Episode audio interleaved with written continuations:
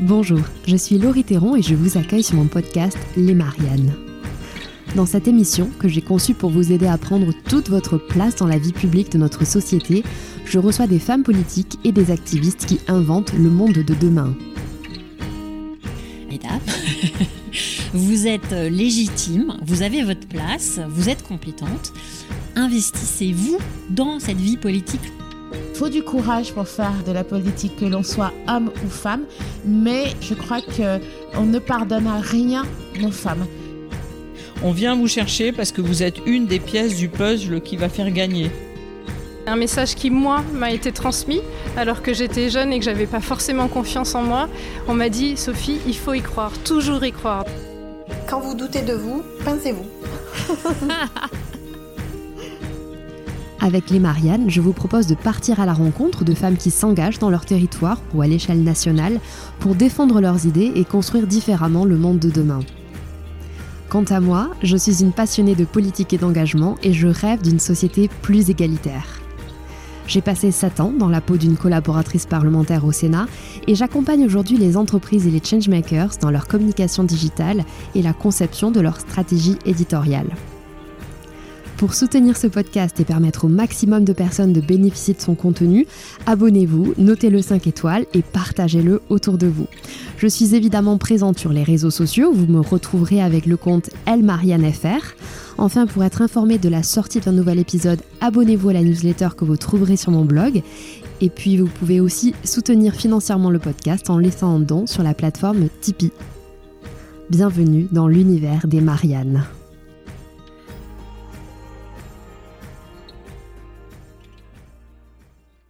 Bienvenue pour la suite de cette mini-série consacrée à l'empowerment en l'honneur euh, des deux ans du podcast. Alors je suis toujours avec mon invité de la semaine, Priscilla Andrieux, euh, coach pour la carrière des femmes. Priscilla, bonjour. Bonjour.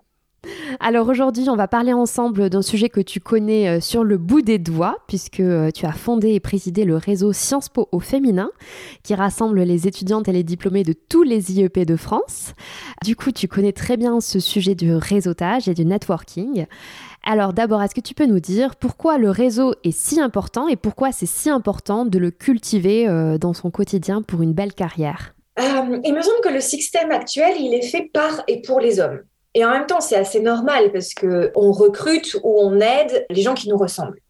Et donc, quand on est un homme blanc, éduqué, on va recruter des hommes blancs éduqués. Et donc, du coup, il me semble que quand on est dans, dans une posture où, on veut créer une société féministe et où, en fait, même, même sans ça, si à titre individuel, en tant que femme, on veut avancer et on veut progresser, du coup, il faut créer nos propres voies de promotion et d'accès aux opportunités. Et ça, c'est vraiment une vision sororale que je défends euh, depuis Sciences Po au féminin et encore aujourd'hui.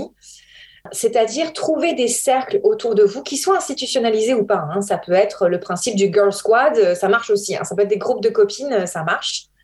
Sous-entendu, un ou en fait des cercles sur lesquels vous allez vous appuyer, quelles que soient les étapes de votre vie. Et ça, c'est important. Certes, pour progresser dans sa carrière, mais en même temps, euh, parce qu'on est des animaux sociaux et qu'on a besoin de gens et on a besoin d'avoir sa tribu sur laquelle s'appuyer.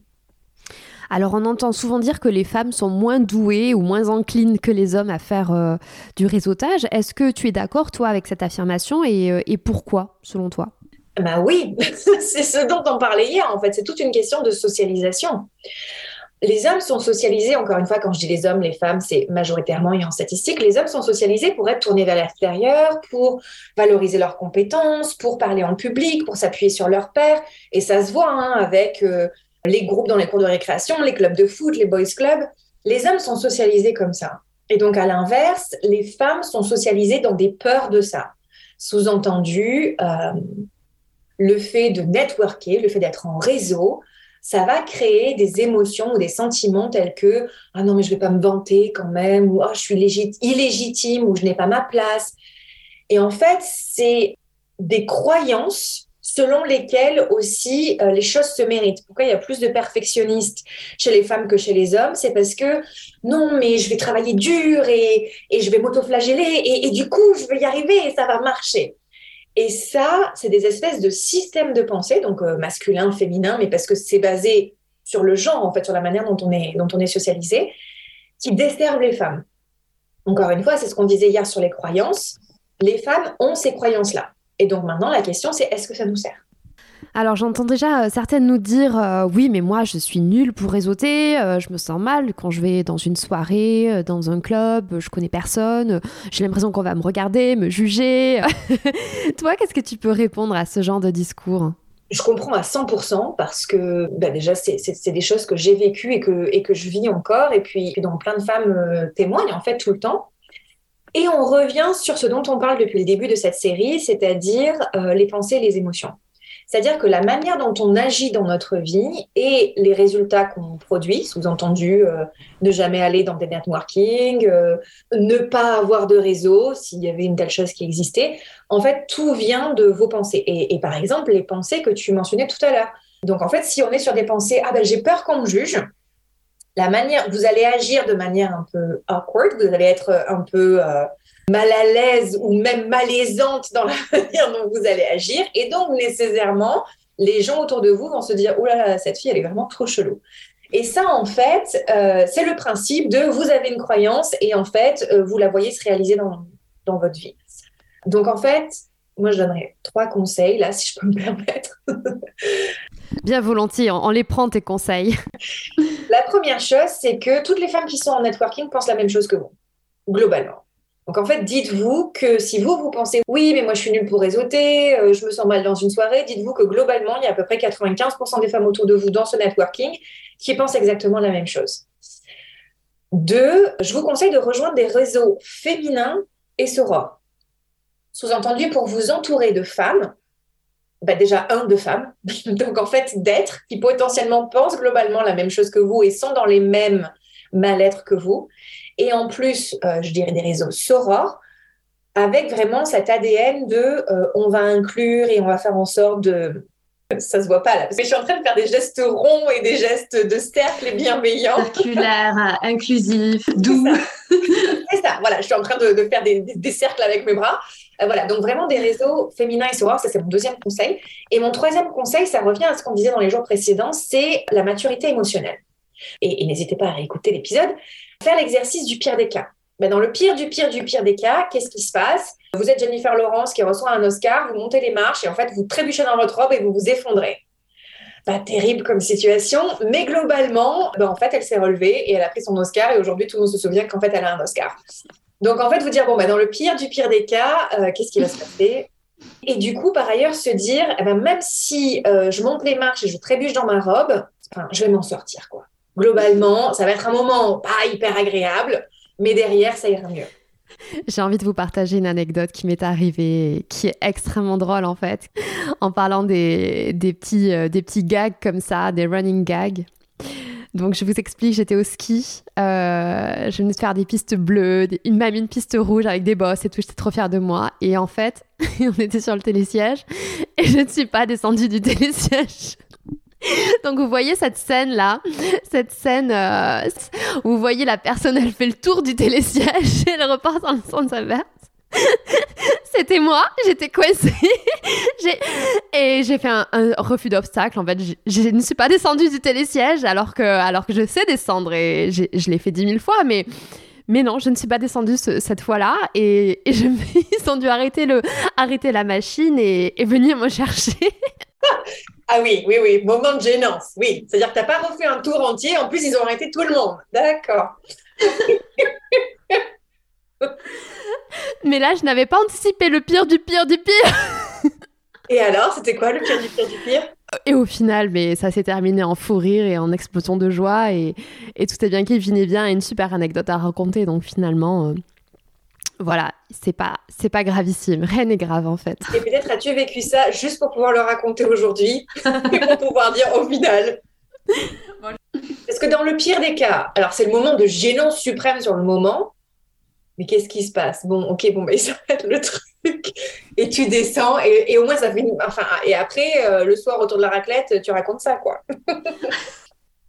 Alors, tu as parlé des réseaux féminins et sorores. Euh, comment est-ce qu'on choisit son réseau? Parce qu'il y en a des, tonnes, hein, que ce soit des réseaux euh, euh, de mixité, de non-mixité, sectorielle, non sectorielle. Est-ce que tu as un conseil pour choisir son, le réseau qui nous convienne le mieux? Oui, bah déjà, la première chose, c'est exactement ce que tu viens de dire, c'est-à-dire que se rendre compte qu'il y a autant de réseaux que de visions. Donc, en fait, posez-vous la question de ça ressemble à quoi? Un réseau qui me ressemble si vous préférez un réseau en mixité, mais allez là-dedans. Et donc, en fait, cherchez des réseaux qui vous ressemblent. Et après, je dirais, dans un deuxième temps, voyez la chose de manière très euh, utilitariste. Et je le dis euh, de manière d'autant plus tranquille que je me doute que si vous écoutez les mariales, vous avez un peu un profil du style euh, viser l'excellence, perfectionniste, enfin bon, voilà, un peu un profil comme ça. Et donc, du coup, vous demandez ce que vous voulez en retirer de ce réseau. Est-ce que c'est un job? Est-ce que c'est du réseau? Est-ce que c'est des compétences? Donc apprendre un certain nombre de choses. Et donc du coup, sélectionner le réseau et votre investissement dans le réseau en fonction de ce que vous voulez en retirer. C'est-à-dire qu'il est inutile de vous ajouter des contraintes qui ne servent à rien. Prenez vraiment un réseau non seulement qui vous ressemble et agissez-y de manière très intentionnelle. Sous-entendu, pourquoi est-ce que je suis là? Oui, c'est un très très bon conseil. Alors, imaginons que j'ai choisi mon réseau, que euh, je décide de me rendre euh, à la fameuse soirée euh, de réseautage. Je m'y rends toute seule. Il va falloir que je me lance pour discuter avec d'autres personnes. Quel est selon toi un bon icebreaker pour entamer une conversation avec un inconnu ou une inconnue? Eh bien, moi, j'en ai pas. j'en ai pas parce qu'en fait, je trouve que la meilleure carte à jouer, c'est celle de la vulnérabilité. Ou sous-entendu, si vous préférez un autre mot, celle de l'authenticité. C'est-à-dire que si vous êtes quelqu'un qui a tendance à être un peu mal à l'aise, inutile de, jouer la carte de la surconfiance, de euh, clac clac, je vais y arriver, je roule des mécaniques. Déjà parce que ça vous ira pas du tout et ça sonnera fake. Et donc, en fait, je dirais, alors, soit l'authenticité, sous-entendu, vous êtes très exactement qui vous êtes, soit même la vulnérabilité, sous-entendu, taper sur l'école de quelqu'un en disant Salut, je m'appelle euh, Priscilla, je suis super mal à l'aise dans cette soirée, donc du coup, voilà, juste.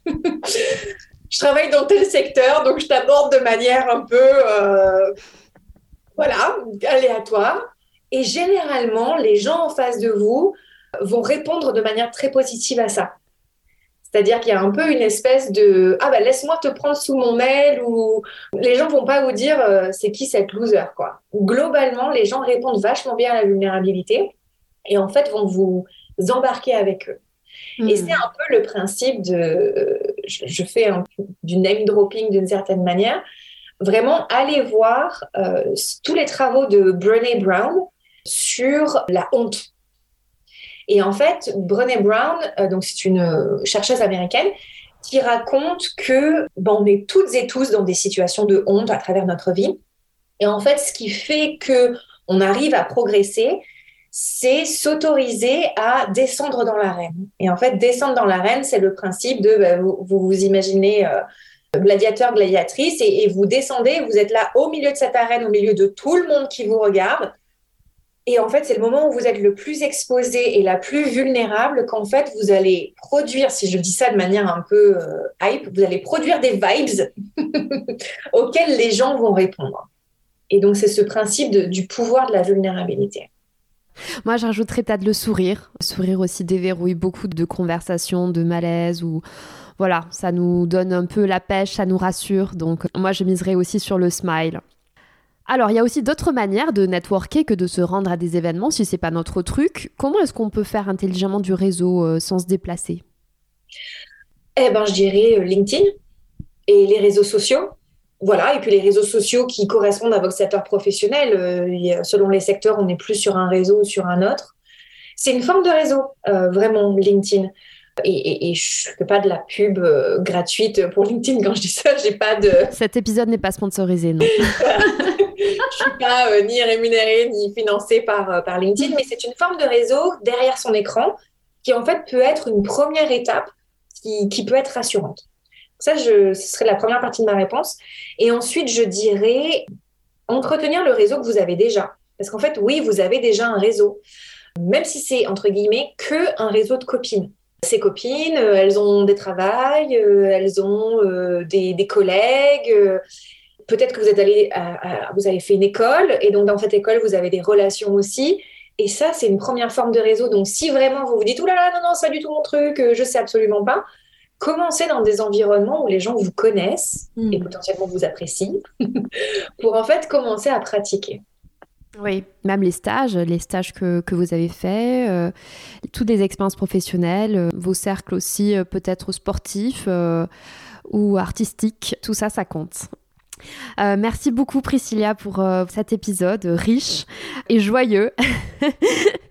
Rendez-vous demain pour euh, parler ensemble du leadership. On vous parlera aussi euh, de la figure néo-zélandaise Jacinda Ardern. Encore un grand merci pour votre écoute euh, fidèle depuis deux ans. Et Joyeux anniversaire, les Marianne merci pour votre écoute engagée. Si ce podcast vous a plu, n'hésitez pas à vous abonner et à le noter 5 étoiles.